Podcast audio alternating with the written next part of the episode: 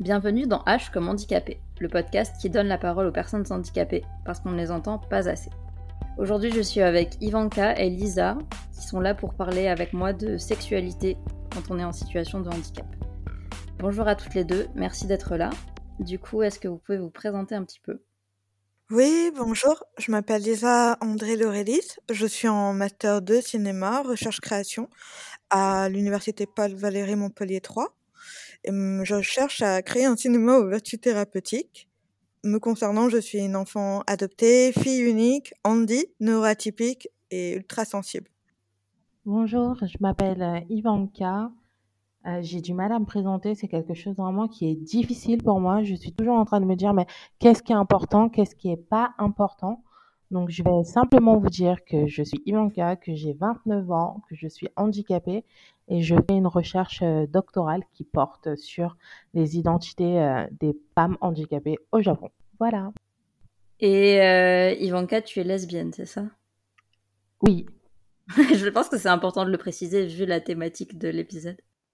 J'avais la sensation que c'est au fil de la conversation que ça allait arriver parce que comment se définir, comment définir son orientation sexuelle, ça a été quelque chose de, de long et euh, sinueux pour moi. Mais on en arrive là, oui. Ok, ben ouais, ouais, ben ça tombe bien, on va en parler. Mais euh, oui, oui, c'est important de préciser que pour cet épisode sur la sexualité, il n'y a pas que des personnes hétéros, n'est-ce pas? Car euh, c'est quelque chose qui me tient à cœur, moi-même n'étant pas hétéro. Donc oui, ben voilà, ça amène tout de suite ma première question, qui est du coup, avant d'entrer un peu dans le vif du sujet, de parler plutôt de l'adolescence et des premiers crushs et des premiers euh, émois sexuels et des questions que vous avez pu vous poser euh, du genre euh, est-ce que je vais pouvoir avoir des relations sexuelles ou est-ce qu'on va vouloir sortir avec moi ou coucher avec moi? Ce genre de choses. Parce que moi je sais que pour parler très crûment à l'époque donc moi j'ai une paralysie cérébrale ce qui fait que j'ai de la spasticité et donc je suis pas très souple, voire pas du tout au niveau des jambes. Et donc j'ai beaucoup de mal clairement à écarter les jambes. Voilà, hein, on va y aller euh, franchement. Et donc j'étais là euh, dans un schéma très hétéronormé en me disant mais est-ce est que je vais pouvoir coucher avec quelqu'un euh, vu ma, ma souplesse quoi? Mon manque de souplesse justement. Et ouais, c'est tout un tas de questions que je me suis posées comme ça à l'adolescence et auxquelles j'avais pas de réponse, vu qu'on n'en parle pas de la sexualité des personnes handi euh, avec un handicap moteur. Est-ce que vous vous êtes posé euh, ce genre de questions ou pas bah moi, c'était euh, un peu une obsession de savoir si j'allais être reconnue dans le sens où je vivais le harcèlement et le rejet depuis que, depuis que j'allais à l'école. Et en fait, pour moi, j'avais pas de raison d'être, comme s'il y avait des raisons, mais à cette époque-là, je pensais qu'il y avait une explication, une justification à ce rejet. Donc mon questionnement était: «Mais est-ce que, s'ils m'ont toujours détestée, trouvée repoussante par ma différence, par mes différences, est-ce que j'allais trouver, au moins un garçon?» parce que je raisonnais en en étant, hétéronormée, au moins un garçon, qui allait, vouloir de moi. J'avais peur de pas être pas sélectionnée, mais comme si ça aussi je vais pas l'avoir parce que j'avais pas de copains de copines, très très peu, c'était une fois tous les dix ans. Donc je, pense j'avais j'appréhendais de pas avoir mon premier bisou, ma première demande. J'étais vraiment dans un schéma c'est le garçon qui vient de te demander de sortir avec toi. voilà, j'avais peur de pas accéder à cette chose-là. Et Ivanka, du coup, ça a été un peu pareil pour toi ou?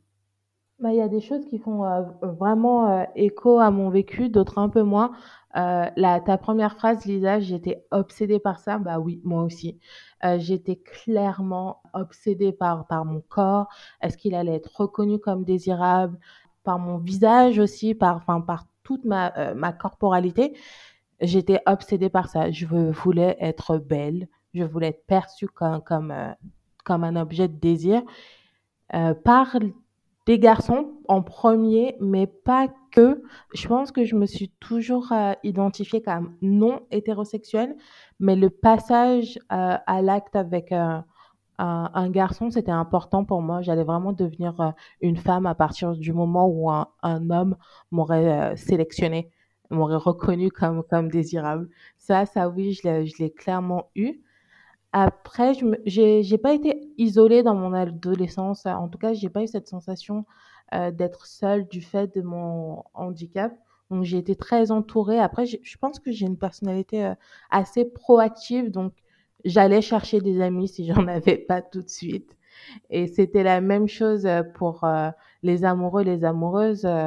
J'allais les chercher, j'étais du style à, écrire des mots et à les distribuer hein, à la personne qui m'intéressait, à peut-être même être harcelante, tellement j'avais envie d'être reconnue.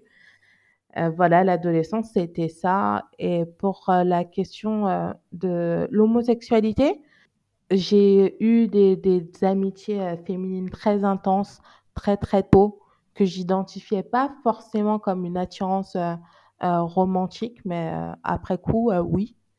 Mais pour ce qui est du désir sexuel, il n'était pas dirigé vers des personnes. Enfin, j'avais vraiment juste envie, moi, d'être désirable. Et je pense que c'était sans intérêt pour X ou X personnes du tout. Mmh, ok, c'est intéressant. Ouais, ouais, je pense que c'est important. Enfin, moi, je sais qu'il y a un truc euh, à l'adolescence. Moi, euh, à l'inverse de toi, Ivanka, j'étais hyper introvertie. Euh, je parlais pas beaucoup. Enfin, surtout au début, en fait. Moi, aller vers des gens, pour moi, c'était hyper compliqué. Et parce que justement, je pense que j'avais beaucoup ce truc de validisme intériorisé, de de non mais de toute façon euh, qui va s'intéresser à l'handicapé? Enfin euh, de toute façon euh, t'es moche et puis enfin plein plein de trucs comme ça hyper hyper négatifs et maintenant j'ai juste envie de prendre mon, mon moi adolescent dans les bras et de lui faire un câlin et de lui dire ça va aller t'inquiète et tu enfin tu pourras avoir des relations avec des gens et, ça va le faire et ce sera cool c'est un truc je pense qui est dur à l'adolescence à gérer et j'espère que, que les générations euh, qui arrivent là euh, sont un peu plus à l'aise avec ça parce que vraiment c'est compliqué. Euh, ensuite, je voulais qu'on parle de masturbation parce que ben, je trouve que c'est un sujet que, encore une fois, on n'aborde pas beaucoup et qui reste assez tabou.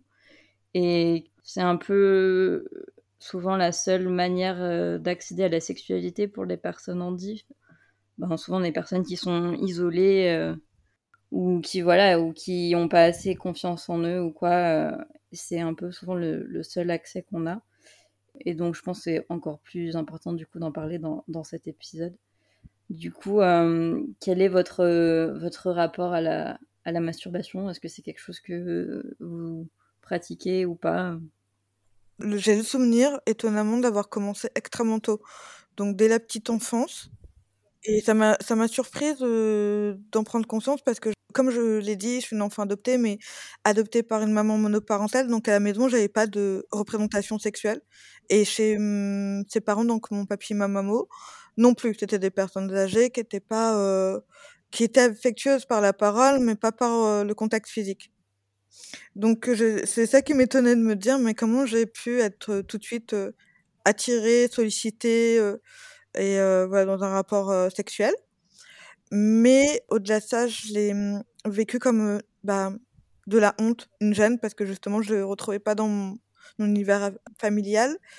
Et je n'avais pas non plus la sexualité à, l'extérieur avec des, petits, des petits camarades de, de classe. J'avais pas cette relation. Moi, j'étais plus prise comme une chose étrange et voilà dont on pas dont on se méfiait mais enfin moi j'étais contrairement à vous deux, ni proactive ni introvertie. J'étais à la fois introvertie et extravertie. Et j'ai tranché en étant observatrice. Je passais mon temps à observer pour, comme si je regardais une danse et que je cherchais le bon moment pour entrer dans, dans la chorégraphie et que je peinais beaucoup. Et au niveau de cette masturbation, ça, euh, j'avais, euh, je me cachais tout le temps, euh, j'avais peur d'être surprise par ma mère, c'est déjà arrivé que ma mère me surprenne. Donc j'ai gardé en moi ce côté c'est sale, c'est pas bien, tu devrais pas le faire et mmh, qu'est-ce qu'on dirait de toi si on s'en apercevait alors que je n'ai pas entendu dans ma famille des choses qui condamnaient la masturbation? J'avais même, par exemple, je suis agnostique, donc agnostique, pour moi, c'est je, je ne pas croyance. J'estime que je suis personne pour dire que Dieu ou des entités existent ou non. Mais j'avais quand même ce rapport, si, quand je me masturbais, de me dire, et si ma maman, quand elle est décédée, me voyait me masturber J'avais quand même des pensées comme ça. Et euh, même encore à l'heure actuelle, j'ai des rapports euh, masturbatoires euh, qui sont très très espacés dans le temps. Je peux, la dernière fois que je me suis masturbée, ça remonte à deux semaines parce que euh, j'avais beaucoup de charges comme tout le monde par rapport aux élections présidentielles, à, la situation mondiale. Donc j'ai des phases comme ça où je me détends, que je sais que c'est bon pour le corps et l'esprit, mais c'est comme un, une responsabilité que je fais. Mais voilà, j'ai des appels sexuels très rares. Et pareil, je me mets dans le noir, euh, sous la couette, je ferme les portes parce que je veux pas que mon, ma chatte euh, me voit. Et euh, voilà, ce rapport à masturbation qui est d'une part hyper euh, libre, dans le sens où euh, je revendique le fait que c'est quelque chose de très naturel, qu'il n'y a pas de quoi en avoir honte. Paradoxalement, j'ai une relation avec mon corps qui est pas honteuse, mais voilà, qui est dans un, qui est pas très bien déconstruite. Et dans ma sexualité avec l'autre, je me rends compte que je préfère euh, les rapports euh, avec mes vibros. Parce que quand j'étais plus jeune, j'utilisais que la main. Euh, je caressais mon clito. Pas de pénétration puisque j'ai attendu ma virginité. J'ai pas de croyance, comme je le disais. Mais j'ai, euh, voilà, j'attendais d'être sélectionnée. Mais pour la sexualité, j'ai sélectionné. Et donc, c'est arrivé à 24 ans. Voilà, mais au niveau de la masturbation, c'est plus le vibro. ce n'est que le vibro. Et que sur le clito. Voilà, mon rapport avec la masturbation. Euh, mon rapport à la masturbation. Euh, déjà, dans ce que Lisa a dit, euh, je me suis rappelé de la sexualité infantile.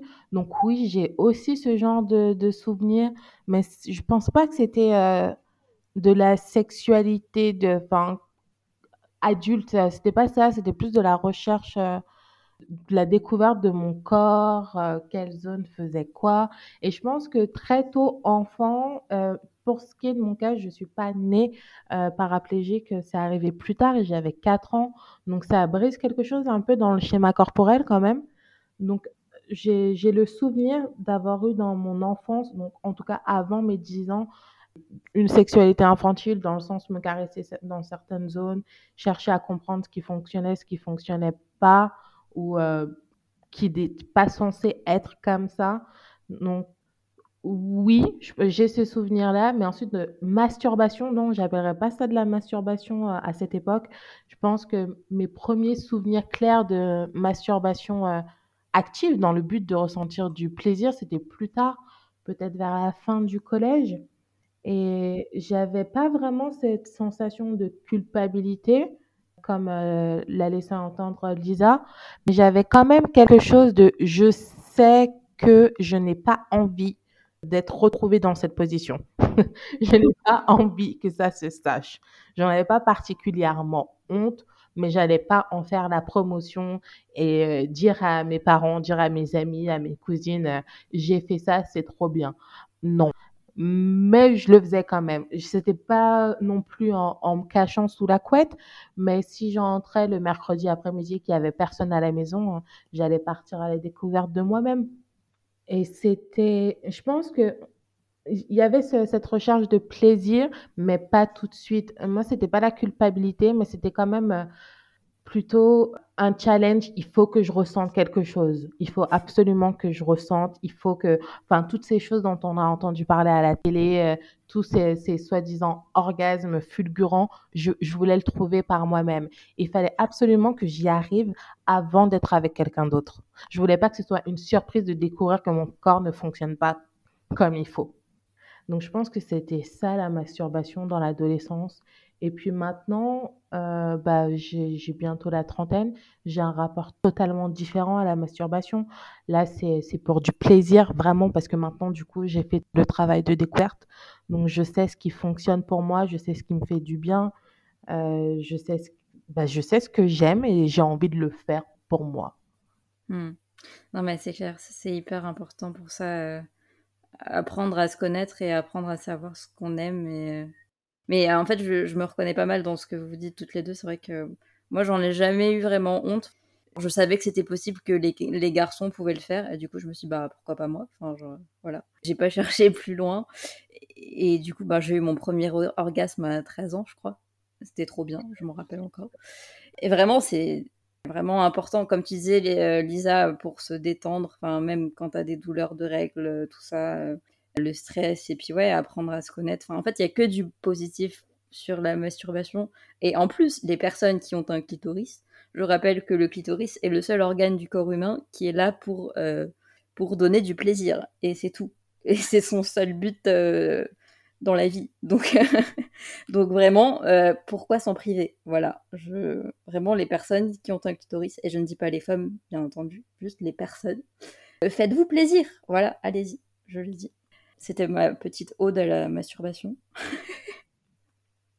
du coup, question suivante. Là, on va vraiment rentrer dans le vif du sujet, qui est racontez-nous un rapport sexuel qui vous a marqué. Par exemple, je sais pas, votre pire ou votre meilleur coup. Euh. Bah moi, j'ai mon meilleur coup, il m'a fait pleurer de lâcher prise. Waouh, carrément. Ouais. Euh, à l'époque, donc ça c'est un de mes handicaps, je souffrais d'un TAG, donc un trouble anxieux généralisé, et d'un TP, un trouble panique. Et je l'ai pas dit, je l'ai pas mentionné tout en haut dans ma description, mais je suis aussi euh, sourde. En fait, à cette époque-là, j'étais pas encore appareillée, donc ça remonte. C'était, euh, j'avais la trentaine. Voilà, donc je rencontre. tout va très vite pour lui, tombe en une semaine ou deux amoureux de moi, donc c'était assez perturbant. Et en fait, au lit, ça se passait super bien. Donc, quand il s'exprimait dans le quotidien, il avait beaucoup de problèmes de gestion. Qu'il avait, on avait en commun le, suicide, enfin la perte de notre frère par suicide. Donc, mais lui, moi, je le vivais avec quelque chose de d'adapter, de d'accepter, et lui pas du tout. Il était vraiment bloqué et pour pas couler, il se il avait pris des drogues dures, il avait euh, voilà, il était parti très très loin. Et là, en fait, euh, le, il s'était tout interdit parce qu'il savait que la prochaine fois, il, tombe, il sombrerait. Donc moi, euh, il, supportait pas si je fumais. À l'époque, je fumais des clopes et je buvais de l'alcool pour gérer. c'est pas une bonne chose, mais pour calmer mes mon, mes troubles anxieux. Et voilà. Et donc à cette époque-là, j'avais l'incapacité de ne pas faire de crise de panique, d'avoir des pensées simples comme oh j'ai faim ou il fait beau aujourd'hui. C'était que des des images, des tocs, des des pensées anxiogènes. Et quand je, je couche avec lui, ça se passait toujours très très bien. Et cette fois-là, en fait, je sais pas, ça m'a, je me suis complètement déconnectée et je me suis, pour une rare fois de ma vie, connecté à mon corps.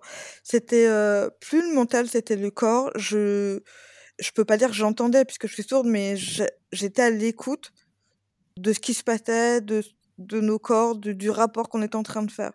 Et euh, du coup, j'ai pleuré en fait de, euh, de, de vivre cet instant présent, mais en même temps, j'ai pleuré parce que en vrai, c'était pas avec la personne avec qui je matchais, j'étais pas amoureuse de cette personne. Donc cette expérience, ça m'a donné aussi, pas l'espoir, mais l'idée que, OK, c'est possible, pas à pas. Comme tu disais, Ivanka, il y a des progressions dans son rapport à soi et avec les autres. Et du coup, ça me dit qu'il y a peut-être une réciprocité émotionnelle qui va parvenir, peut-être avant que je quitte cette planète. Et pour terminer sur juste mon rapport avec mes, mmh, ma surdité, ce qui me dérange à présent, enfin, ce qui me dérange, qui est, qui revient tout le temps, c'est que si je les garde, j'entends tout, les frottements, les, euh, ça me déconnecte aussi de mon rapport. Et euh, si je les enlève, en fait, je peux plus avoir accès à ce que dit la personne. Et dans ces moments intimes, c'est vrai qu'un petit mot, une intention, euh, une bah, ça joue beaucoup aussi parfois pour atteindre l'orgasme ou simplement se sentir connecté. Donc c'est vrai que parfois quand le un des handicaps se manifeste, que ce soit les troubles psychiatriques les, handicaps physiologiques, physiques, ça, ouais, ça peut court-circuiter et après c'est tout un travail d'adaptation, de, réadaptation et c'est pour ça que c'est d'autant plus important d'avoir des bons partenaires, je pense. C'est clair, ouais, en fait c'est hyper complexe. En plus, quand tu dis, il y a aussi le consentement. Si tu n'as plus tes appareils et que du coup tu n'entends plus quand la personne te, te, pose des questions de savoir si ça va ou pas, enfin du coup de pas entendre et de pas pouvoir répondre ou pas. Ouais, c'est, ça pose des questions euh, auxquelles on, on pense pas, je pense, si on a une personne euh, entendante. Et Ivanka, du coup, est-ce que tu as une, une, anecdote sympathique à raconter? Ou, pas sympathique, ou un peu ratée, mais euh, au choix Une anecdote sympathique. Euh... Euh, en fait, j'en ai pas mal. Hein. C'est un... je ne sais même pas laquelle choisir. J'aimerais que ce soit quelque chose de pertinent maintenant parce que entre le début de ma vie sexuelle et, et maintenant, bah, il y a beaucoup d'eau qui a coulé sous le pont en fait.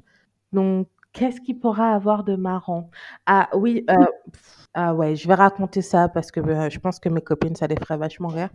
Je suis partie en vacances avec des amis à Okinawa, euh, donc dans les îles du sud du Japon, il y a pas mal d'années, enfin pas tant que ça, peut-être euh, en 2014, je crois. C'était mon premier voyage au Japon. J'ai passé une partie euh, des vacances seule et l'autre entre copines. On a fait plein de villes différentes, c'était top. Et on a été du coup dans une auberge de jeunesse à Naha. Du coup, c'est la grande ville à, à Okinawa. Et euh, à Okinawa, il y a beaucoup de soldats américains, il y a beaucoup de, de bases militaires. Et donc, j'ai vécu ce, ce truc euh, qui fait un petit peu euh, série télévisée, du coup, de se rencontrer à, à l'auberge de jeunesse, d'aller boire un verre ensemble. On a été en boîte et en fait, on s'est retrouvés euh, dans le hall. C'était pas vraiment le hall, c'était pas le hall. C'est plutôt le salon de, de l'auberge de jeunesse. Et euh, bah, c'est là où j'ai une relation sexuelle avec un, un, un soldat américain. Et c'était euh, bah, c'était c'était pas c'était pas top hein, c'était pas top. J'ai eu plein d'expériences. En fait, je trouve que c'est assez représentatif de ma personne, de choses faites pas vraiment pour le plaisir, mais parce que je peux le faire. Regardez, je peux le faire.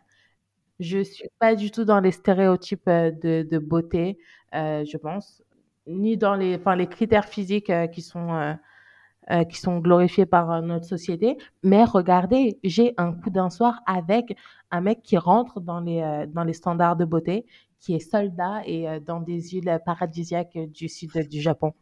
Donc voilà pour mon anecdote. Ah bah elle n'est pas terminée parce que quelques temps plus tard, ce, ce, jeune homme m'a envoyé un, un message pour me demander est-ce qu'on a couché ensemble en fait? Parce qu'il s'en souvenait pas vraiment et que si c'était le cas, il était désolé. Voilà. Donc c'est la chute de cette histoire. Ah ouais, ça avait bien commencé, mais euh, au final c'est bof. C'était plutôt bof. Donc il s'en souvenait pas clairement, apparemment. Moi je m'en souvenais, j'en garde pas un super bon souvenir. Euh... Enfin, c'était pas un mauvais souvenir. C'est plutôt c'était pas le meilleur coup euh, de ma vie du tout. Mais je, mais je l'ai fait. Ah, j'avoue. C'est toujours bien d'avoir des anecdotes euh, comme ça à raconter. Euh. euh. Moi, j'ai envie quand même de parler de mon meilleur coup. Je pense que je suis un peu entre vous deux, c'est-à-dire que j'ai pas 15 tonnes d'expérience, mais j'en ai quand même quelques-unes. Notamment une où c'était la première fois que je couchais avec une fille. Enfin, la première et, seule fois d'ailleurs, parce que ça m'est pas réarrivé depuis. Et c'était avec une connaissance ouais, que je connaissais, mais pas plus que ça, quoi, vraiment. Et que j'avais toujours trouvé hyper belle, mais euh, je m'étais jamais dit, euh, ouais, il va se passer un truc et tout. Et puis, ben, finalement, euh, un soir, on a fait un after chez elle. Et au début, il y avait un groupe de mecs avec nous. Et puis, au bout d'un moment, les, les mecs commencent à dire, bon, les filles, on va vous laisser. et je pense que c'était parce que, en fait, on n'arrêtait pas de se faire des sous-entendus elle et moi. Et du coup, ils ont compris qu'ils étaient un peu de trop.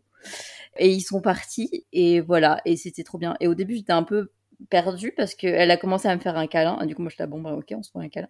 Puis après, elle m'a embrassée. J'étais ah, bon, d'accord, en fait, c'est ça. Ok, bon, bah, allons-y. Et c'était assez cool parce qu'en fait, euh, elle a tout fait.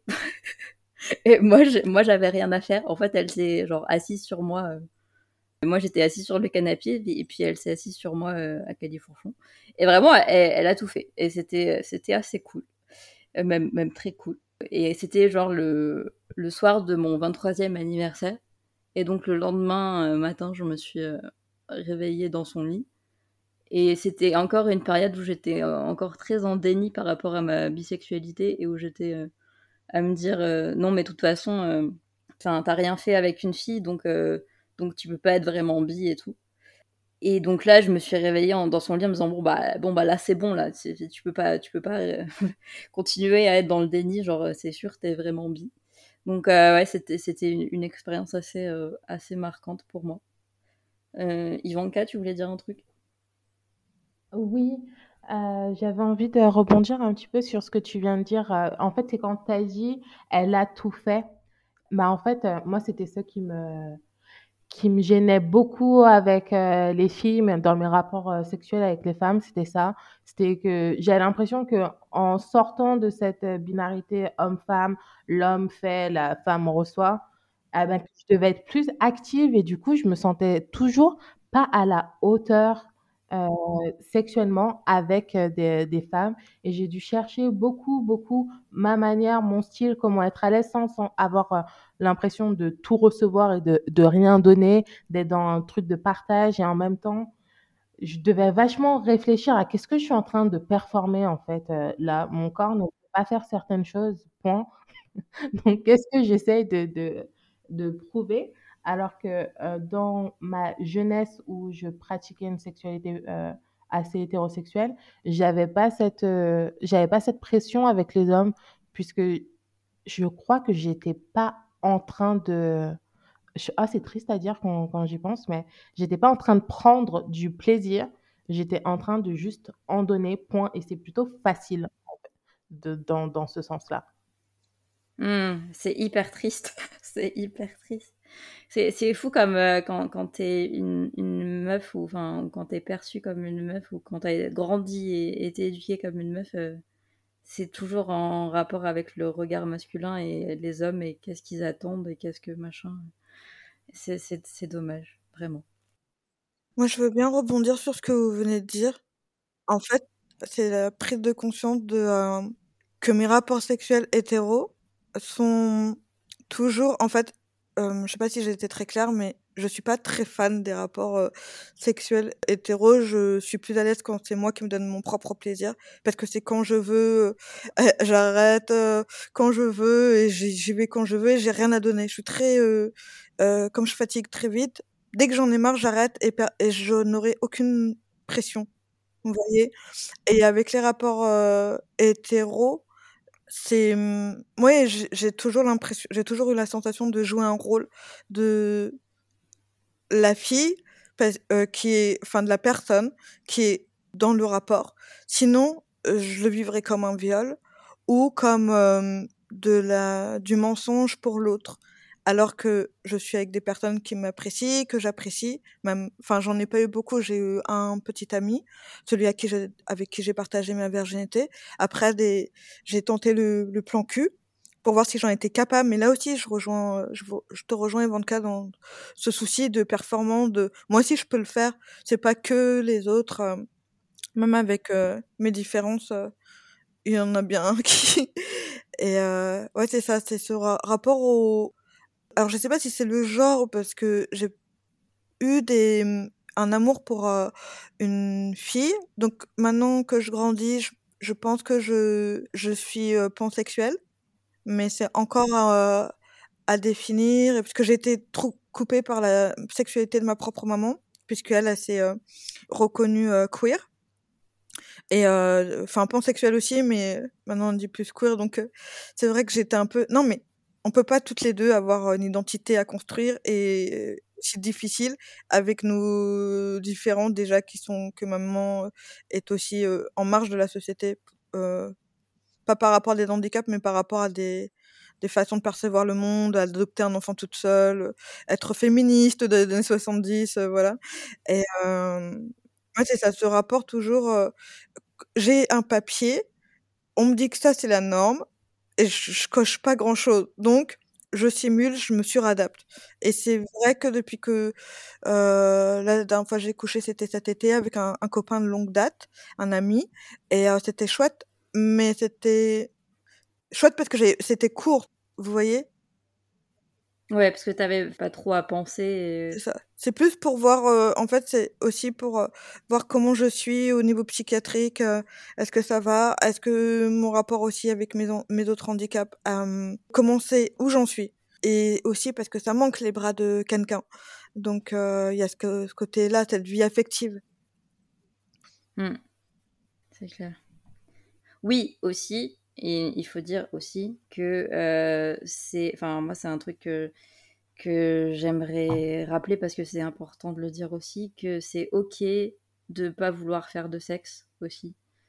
Il y a plein de raisons pour lesquelles euh, tu veux pas forcément avoir du, des rapports sexuels. Euh, par exemple, je sais pas, euh, quand tu es en dépression, ben, t'as pas de libido, ou alors tu prends des antidépresseurs et, ça nique libido, enfin, pour tout un tas de raisons. Et puis, il y a aussi des personnes asexuelles à la base, je voulais d'ailleurs faire un épisode avec trois invités et avec une personne asexuelle, mais je me suis dit non, ça sera beaucoup trop long et beaucoup trop de, travail. Du coup, euh, je ne l'ai pas fait, mais en tout cas, s'il y a des personnes euh, asexuelles qui veulent témoigner euh, là-dessus, comme d'habitude, mon Instagram et mon adresse mail sont ouvertes, c'est-à-dire hcommandipodcast.gmail.com et hcommandipodcast sur Instagram. Parce que je trouve que c'est important d'en parler aussi parce que souvent euh, ben, les personnes euh, handicapées comme on en parle souvent dans ce podcast sont euh, désexualisées. Et donc je sais pas mais je pense que quand t'es handi et qu'en plus t'es asexuel les gens sont là bas bah ouais t'es asexuel parce que t'es handicapé alors que non la sexualité c'est quelque chose à part entière et c'est pas en lien avec le handicap en tout cas c'est les, retours que j'ai eu quand j'ai échangé avec quelques personnes là-dessus mais voilà, du coup, s'il y a des personnes concernées qui veulent, euh, parler de ça, euh, envoyez-moi des mails, envoyez-moi des messages euh, sans problème. Voilà. Est-ce que j'avais quelque chose d'autre à dire sur le sujet? Oui, par rapport à ce que vous disiez tout à l'heure sur les rapports avec les hommes et tout. Moi, à l'inverse, ce que tu disais, Ivanka, par rapport à, tes relations avec des femmes et machin. Moi, c'est vrai que bah, la seule fois où j'ai couché avec euh, cette fille-là, eh ben, j'avais pas du tout. Enfin, j'étais dans un rapport beaucoup plus, euh, beaucoup plus euh, d'égal à égal. et il y avait beaucoup moins de pression en mode oui, je dois faire ci, ça, ça. J'ai trouvé ça assez, assez reposant. Pour moi, c'est venu après, mais c'est pas venu dans les débuts. Dans le début, c'était pas reposant. C'était, euh, réapprendre pas mal, enfin, pas apprendre dans le sens, euh, apprendre, mais trouver une autre manière de me positionner, en fait, euh, me défaire, bah, déconstruire ma sexualité. J'avais vécu jusque-là dans une dynamique, assez inégalitaire, dans quelque chose où je suis un réceptacle plus que qu'une personne. Donc il a fallu, défaire tout ça et recentrer, les choses autour de l'échange et du plaisir. Et c'est pas évident, je pense, qu'on a une sexualité qui était euh, pas basée sur euh, ce rapport-là. Mmh. Non, c'est clair, c'est hyper important de déconstruire. Mais même euh, déconstruire, c'est quoi un rapport sexuel? Parce que depuis tout à l'heure, on parle des trucs hyper hétéronormés et tout ça. Mais en fait, c'est aussi bien de rappeler qu'un rapport sexuel, c'est juste du plaisir entre deux personnes consentantes. Et c'est tout. Il n'y a pas de pénétration vaginale ou je sais pas quoi. C'est juste du plaisir entre deux personnes consentantes, encore une fois. Et du coup, euh, je pense que, ouais, moi, ça m'a beaucoup aidé de comprendre ça. Parce que pendant longtemps, j'ai eu ce. Je me sentais mal à l'aise par rapport au fait que je pensais que j'avais pas perdu. Tu parlais de virginité tout à l'heure, Lisa. Et moi, j'étais un peu euh, là à me dire, waouh, mais t'as as bientôt 20 ans et t'as pas encore couché, euh, t'as pas encore perdu ta virginité, machin et tout. Alors que, en fait, en y réfléchissant, en fait, mon premier rapport sexuel, je l'ai eu avec mon premier copain quand j'avais 17 ans. Et en fait, c'est tout à fait classique et normal comme âge. Et en fait, il n'y a pas d'âge moyen à avoir pour euh, commencer sa vie sexuelle. On peut commencer à, à 16 ans, à 30 ans, enfin, peu importe. Et vraiment, euh, c'est un truc, je pense qu'il faut déconstruire aussi. Euh, de pas se mettre la pression et de, de vraiment comprendre que, qu'un rapport sexuel, c'est pas un truc euh, hyper, euh, hyper dormé où, où chacun a un rôle et tout, et, que c'est vraiment basé sur, encore une fois, le consentement. Vraiment le consentement et l'échange et l'envie de, de, chaque personne, quoi, et pas, euh, pas un truc qui doit être forcé. Voilà. Et est-ce que je peux ajouter une toute petite chose encore dans cette histoire de rapport sexuel? Il n'est absolument pas nécessaire d'impliquer ses parties génitales. Totalement, totalement. Complètement. Mais c'est en ça que je trouve que la sexualité des personnes handicapées et du coup, je pense les personnes euh, qui ont un handicap moteur euh, ou quoi euh, est intéressante parce que du coup, on, doit trouver d'autres manières, d'autres positions parce qu'il y a des positions qu'on ne peut pas faire. Et du coup, on doit plus réfléchir et, au final, je pense que c'est plus intéressant que que les classiques positions des couples hétéros qu'on voit partout. et est-ce que je suis en train de dire qu'au final, les personnes handicapées sont des meilleurs coups que les personnes valides? Peut-être, je ne sais pas. je, pose ça là comme ça. Mais ouais, une fois que tu as compris que de toute façon, t'es pas dans la norme euh, hétéro euh, de par ton corps euh, handicapé, t'es pas dans la norme hétéro et donc que tu dois trouver d'autres manières de faire du sexe, ça rend les choses tout de suite plus, plus intéressantes. Voilà. Du coup, je vais passer à la prochaine question qui est sur l'assistance sexuelle, car c'est un sujet aussi euh, qu'il faut aborder, euh, sur lesquels moi je suis assez mitigée. Je sais pas, quel est votre avis, enfin votre point de vue sur euh, l'assistance sexuelle pour les personnes handicapées? Alors moi j'aimerais bien partir déjà sur le point de la loi. En fait, c'est grâce à la loi 2005 c'est une loi, donc pour nous, les personnes handies, qui nous parle beaucoup parce qu'elle nous a dégagé pas mal de choses, même s'il y a encore un énorme terrain à faire germer. Mais voilà, à partir de la loi de 2005, il a été prévu une compensation de toutes les conséquences du handicap. Donc, ce dont je parlais tout à l'heure, c'est ce qu'on appelle la vie affective et sexuelle. Et ça, ça fait partie justement de... C'est une composante en quelque sorte intrinsèquement liée au droit de l'éducation, du travail, du logement, d'accessibilité. Le rapport de la vie sexuelle des personnes handies, ça rentre dans la catégorie santé, puisque c'est physique et psychique. Donc ça devrait, ça, coule de, source, mais paradoxalement, on n'est pas encore actuellement à une mise à jour parce que je parle de la France, on est dans une politique abolitionniste. Donc on est euh, allé totalement en dissonance avec cette réalité, ses besoins, parce que elle n'interdit pas la prostitution, mais elle condamne ses pratiques. Donc on est, quand on regarde la jurisprudence, je peux même, j'avais fait un petit copier, je peux le citer. La jurisprudence a dit que c'est se prêter moyennant rémunération à des contacts physiques de quelque nature qu'ils soient, afin de satisfaire les besoins sexuels d'autrui. Donc ça, c'est la Cour de cassation de 27 mars 1987. Euh, donc on se rend compte que c'est une hérésie. Et puis c'est, enfin, on peut pas accepter que la vie affective et sexuelle elle rentre pleinement sous le coup de la loi, c'est du proxénétisme. Donc, selon moi, clairement, il faut une profonde reprise des textes qui permettent la libre disposition de son corps, de se prostituer, mais non seulement d'être accompagnante, accompagnant, toujours dans un cadre safe, consenti, on parle beaucoup de consentement euh, dans ce podcast, et légalisé, visible, accessible, mature, j'ai envie de dire, et puis respectueux des personnes. Ouais, ouais, ben, clairement, c'est un, sujet qui est totalement en lien avec le travail du sexe. Et, et d'ailleurs, je reposerai la question euh, à des personnes qui sont travailleuses du sexe quand j'enregistrerai un épisode sur le sujet, dans la saison 3. Voilà, petit teasing. Et euh, en fait, moi, je, trouve que c'est ce terme d'assistance qui me dérange.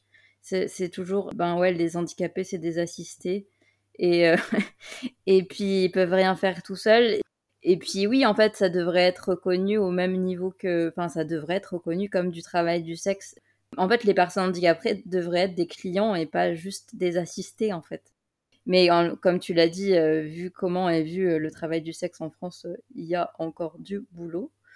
C'est hyper complexe. En plus, je trouve que c'est aussi pour ça que je voulais parler de sexualité dans, dans un épisode du podcast, c'est que la sexualité des personnes handicapées, je trouve que soit on n'en parle pas, soit on parle que de l'assistance sexuelle en fait. Et il n'y a pas d'entre-deux, il n'y a pas de possibilité d'être en couple ou d'avoir des plans cul et tout, alors que, enfin, si, en fait, euh, je pense qu'on vient de le prouver euh, toutes les trois, c'est que c'est possible et il y a encore plein d'autres personnes, enfin, moi je connais des personnes on qui ont des histoires euh, incroyables, enfin, et que les valides seraient jaloux, je suis sûre. Donc, ouais, ouais, je pense que c'était important d'en parler aussi pour ça Du coup, Ivanka, t'en penses quoi? C'est quoi ton avis sur la question? Je suis partagée sur beaucoup de points. Mais je pense que globalement, ce que je peux dire, c'est que je pense qu'il faudrait arrêter la médicalisation de la vie affective et sexuelle des personnes handicapées. Et dans le même temps, je me dis que les personnes handicapées, c'est tellement vaste, c'est un gros parapluie, on a tous, tous des besoins différents, des, des niveaux de socialisation différents. Et euh, pour mon cas, en étant une para plutôt active, euh, j'ai pas besoin d'avoir recours aux travailleurs, travailleuses du sexe pour avoir une sexualité, mais euh, j'ai besoin d'avoir accès au transport. J'ai besoin d'avoir accès au lieu de socialisation. C'est ça la plus grande barrière dans ma vie sexuelle actuellement. C'est pas de trouver des partenaires, c'est d'aller à leur rencontre. Donc en fait, comme disait Lisa, c'est, tout est intrinsèquement lié. Euh, le logement, bah, si la, meuf que je veux aller voir, son appart n'est pas accessible, bah, je pourrais pas y aller, il faudra qu'elle vienne chez moi. Euh, les transports, c'est, lié. Aussi, euh, les bâtiments qui sont pas aux normes, tu vas dans un bar et en fait, il n'y a pas de toilette accessible, donc ça, rend compliqué la, suite de, la soirée. Donc là, ce serait pour mon cas. Mais des personnes qui sont institutionnalisées, par exemple, je pense qu'elles ont un rapport à la sexualité qui est différent. Euh, l'enfermement institutionnel rend le rapport sexuel impossible à avoir, puisqu'ils sont totalement infantilisés.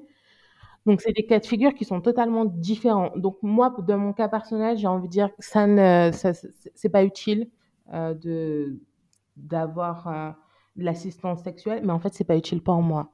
D'autres personnes en auront besoin. Donc oui, je suis totalement partagée, mais je pense que les personnes concernées devraient en parler directement. Et là où ça me gêne, parce que il y a plein d'initiatives, euh, enfin plein, il y a quelques initiatives en France. Là, je sais plus, j'arrête pas de me tromper dans, son nom. Marcel Moss, non, je sais plus, ou Marcel Nuss? Je sais plus. Mais il y a cette personne, euh, euh, cet homme qui fait beaucoup d'activités pour une assistance pour les personnes handicapées au niveau sexuel. Et en fait, quand je regardais ces, ces émissions, les endroits où il va prendre la parole, les personnes qui l'accompagnent sont quasiment que des hommes handicapés. Et j'ai envie de dire, où est la sexualité des femmes handicapées? Quelles sont leurs attentes? Et c'est ça qui m'interroge, en fait, ce décalage, encore une fois, les hommes hétéros euh, qui prennent tout l'espace, qui revendiquent euh, fortement euh, leurs besoins, et c'est bien, hein. mais ils sont pas représentatifs de toute la population des personnes handicapées, en fait. C'est clair, ouais. Ma misandrie va se montrer. Mais ouais, les mecs handicapés, ok, vous êtes handicapés, mais checkez vos privilèges, en fait. Les mecs cis, blancs, hétéros, handicapés, euh, checkez vos privilèges parce que voilà, vous avez vous avez pas le monopole de. Laissez de la place à d'autres personnes parce que ouais, vous êtes pas. Vous êtes qu'une seule représentation du handicap et, clairement il y en a beaucoup d'autres. Tu, tu vais très justement de laisser la place aux concernés, enfin aux personnes qui, qui utilisent l'assistance sexuelle, enfin qui utilisent les services de, de travailleuses du sexe, tout ça. Et je pense à bon, encore une fois, c'est pas en France, n'est-ce pas? C'est pas euh, francophone parce qu'il y en a pas beaucoup, mais euh, je sais pas si vous connaissez sur Instagram, c'est une, personne euh, qui s'appelle Andrew Gourza et, qui parle beaucoup justement de qui est du coup une personne handicapée et gay et qui parle beaucoup de sexualité et justement du fait que ben, des fois il a recours à, l'assistance sexuelle et, et de justement de cet isolement comme tu disais très bien, en fait, euh, le plus dur, c'est euh, c'est l'accessibilité et du coup l'isolement. Et, et c'est ça qui provoque surtout euh, la difficulté d'accès à, la sexualité, quoi. Et si vous connaissez pas le compte de Andrew, allez voir. Bon, évidemment, il faut parler anglais parce que comme toujours en France, on est à la traîne. Mais ouais, le compte de Andrew est super intéressant et surtout, il parle beaucoup de, de du validisme dans la communauté gay et de comment lui, eh ben, avec son corps handicapé, euh, il, il, correspond pas aux stéréotypes euh, des mecs euh, gays hyper musclés et tout, et que du coup, ben, il a du mal à, il a du mal à pécho, quoi, clairement. voilà. On va arriver vers la dernière question qui est la fameuse question recommandation culturelle. Je me lasserai jamais de dire ça. du coup, est-ce que vous avez des recommandations culturelles en lien avec euh, les sujets qu'on vient d'aborder, euh, que ce soit euh, livres, séries, films, podcasts? Alors, moi, j'ai une petite web série à vous recommander. En fait, c'est son ambition, c'est d'éduquer les femmes à la masturbation féminine. du coup, ils ont fait une enquête auprès de 107 sujets européens. En fait, le projet s'appelle Climax, peut-être que vous connaissez. Ça fonctionne en, vrai comme des tutos euh, vidéo. Et dans chaque, dans ces 17 tutos, on découvre euh, diverses techniques de masturbation. Notamment, et c'est pour ça que j'en parle dans ce podcast, celle de comment se masturber euh, sans les mains. Ah, trop bien. Ouais, et du coup, on a des, vidéos explicites. Ça accompagne avec une voix off. Voilà, c'est, ça permet de, de découvrir de façon plutôt agréable notre, cette intimité. Alors par contre, le premier épisode, il est gratuit, mais après, il faut débourser quelques dizaines d'euros pour avoir accès à la, à la série complète. Donc voilà, c'est Climax. Après, bah, comme je dis beaucoup, je suis en cinéma, donc je ne peux pas quitter ce podcast sans vous parler d'une série. Donc une série heureusement qui est connue maintenant. Voilà, c'est pas une série méconnue, mais c'est la série spéciale avec Ryan O'Connell et lui, bah, il est lui aussi, il a la paralysie cérébrale dont tu nous as parlé tout à l'heure. Et en fait, cette série, son personnage c'est un homme qui est homosexuel, handicapé, et, les, et le réalisateur du coup c'est l'acteur principal. Et euh, il a une maman hyper super protectrice, maman typique, euh, maman euh, voilà. Elle s'inquiète beaucoup pour lui, mais lui il a une personnalité en fait. pour moi, je sais pas pour vous si vous l'avez vu, mais c'est sa personnalité qui est le, au cœur de tout. Et le handicap, pour une fois, est juste du contexte. Ça permet de contextualiser, c'est juste voir certaines limites comme ça pourrait être je suis blanc, il faut que je mette une crème pour les, les, rayons du soleil, ou je, je fais le ramadan, donc j'ai à l'heure, vous voyez. Pour moi, c'est juste du contexte, mais c'est pas ok, on va prendre un personnage. Donc c'est ça que j'adore, parce qu'il pourrait être rendu et être validiste. Ça nous, ça nous exempte pas de ce genre de choses. Donc voilà, c'est une série que, que je recommande énormément. Et puis on travaille sur la vie sentimentale, la vie sexuelle. Je crois qu'au début, il n'ose pas trop draguer. Ouais, ben c'est ça que je trouve intéressant dans, cette série, c'est qu'entre la saison 1 et la 2, tu vois bien l'évolution du personnage et que justement au début, il a vachement de validisme intériorisé, il est là à pas trop assumer son handicap, à pas trop en parler. Et au final, il rencontre d'autres personnes handicapées, puis il devient beaucoup plus à l'aise et, et elle, est vraiment, vraiment chouette pour ça, cette série. Et puis, euh, ouais, du coup, ça parle beaucoup de sexualité et justement euh, d'assistance sexuelle aussi, de fétichisme aussi, parce que ça, c'est un truc dont on parle souvent dans le podcast. Et ça parle de plein de sujets, euh, même pas qu'autour de la sexualité, mais vraiment de plein de trucs trop bien. Et enfin, moi, j'adore Special. Faut que, faut que j'arrête d'en parler. Ah tous les épisodes, j'en parle. Vraiment, si vous, vous écoutez le podcast depuis le début et que vous n'avez pas encore vu Special, je vais être un peu vexée.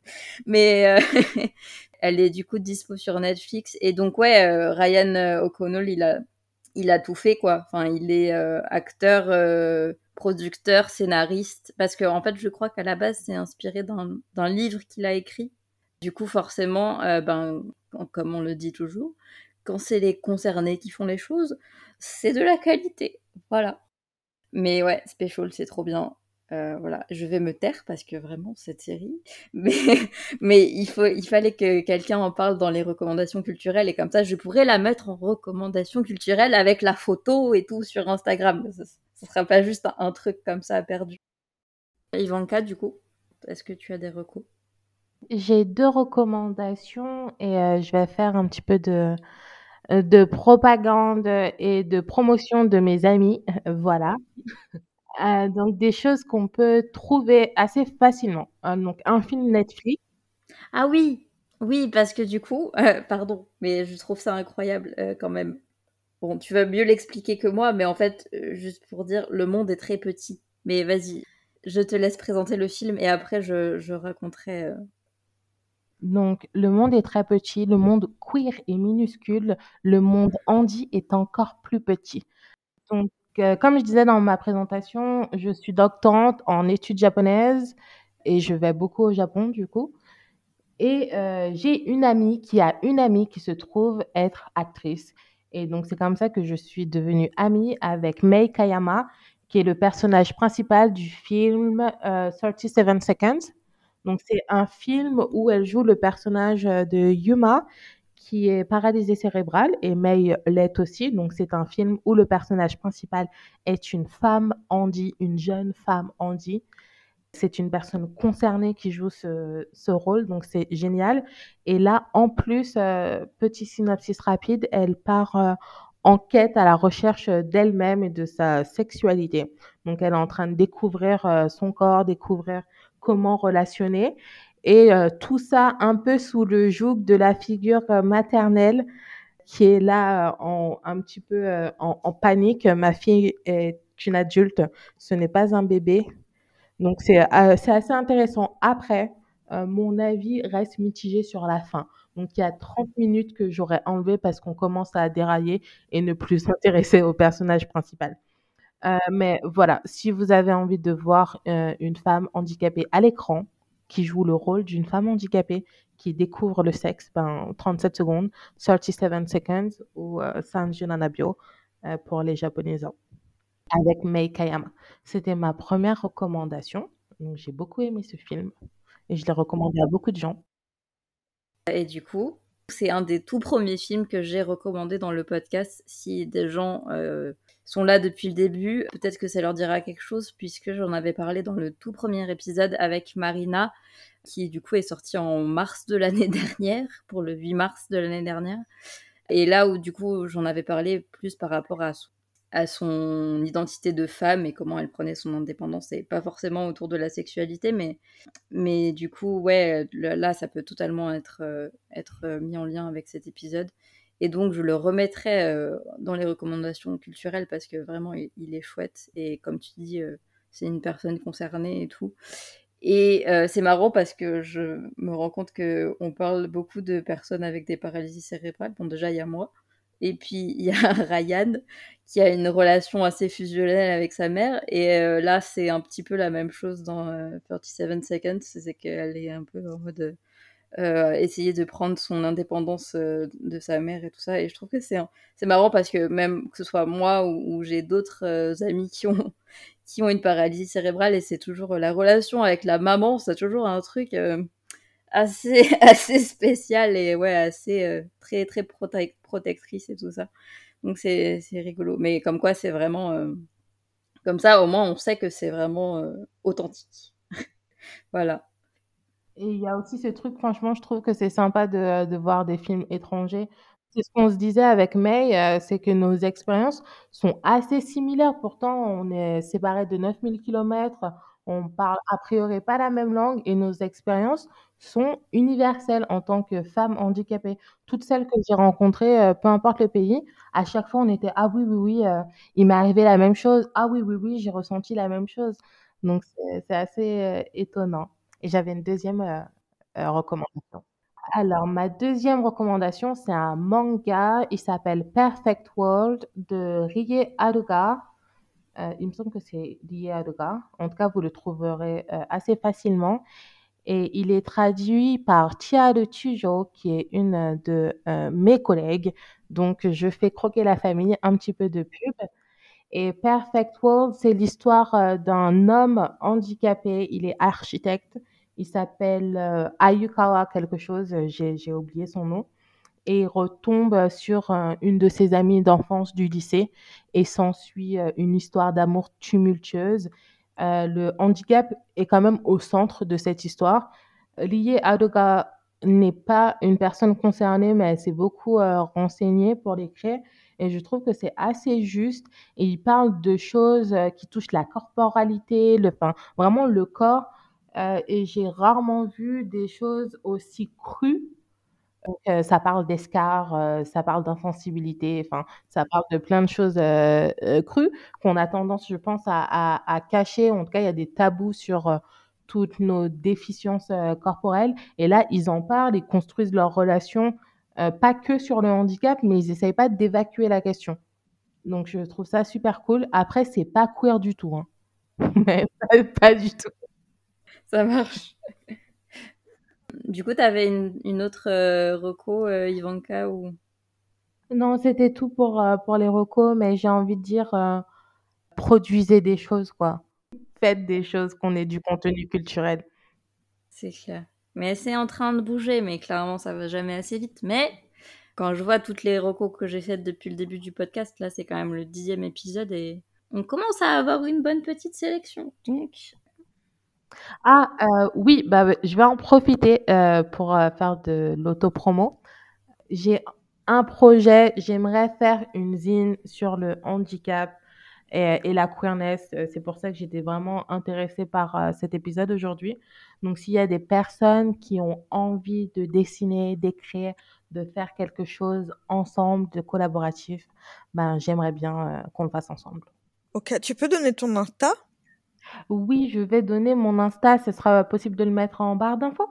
Bah oui, carrément. Je le mettrai sur Instagram, euh, t'inquiète. Voilà. Du coup, moi, j'avais deux.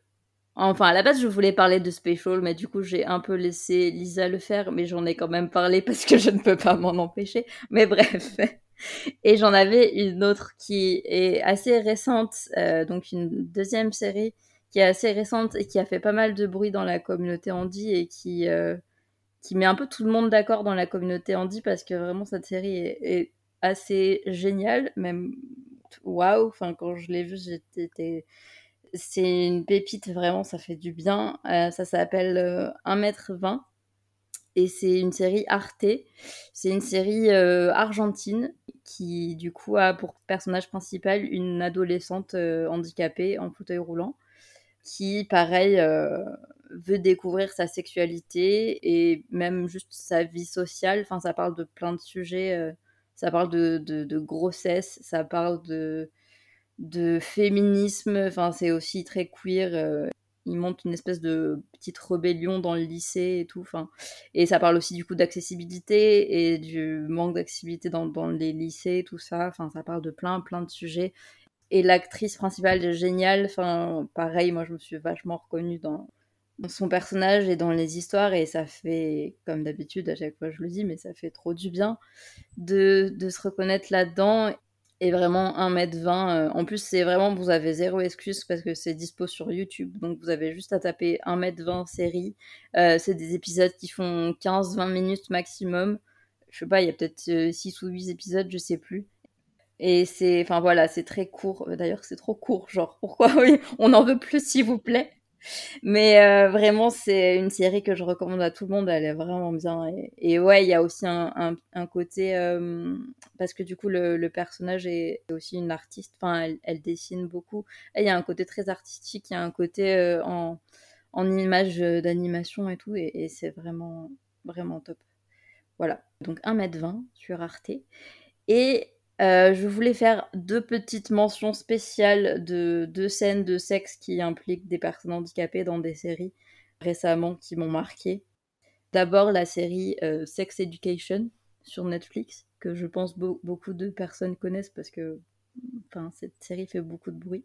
Je suis assez mitigée sur cette série, mais je voulais euh, surtout parler d'une scène entre Isaac, du coup, qui est un, un mec handicapé en fauteuil, et, euh, et Maeve, le, un des personnages principaux.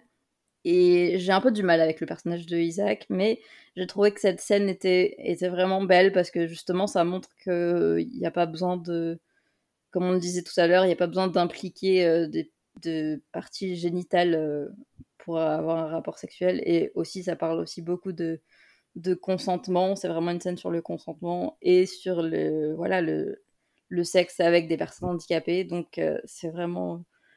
Tout n'est pas à prendre dans cette série. Il y a, quelques trucs euh, que je trouve moyens, mais pour le coup, euh, cette scène était vraiment réussie et, c'est chouette, je trouve que parce que voilà, c'est une série qui est quand même hyper regardée et hyper connue, et donc c'est important d'avoir ce genre de, représentation.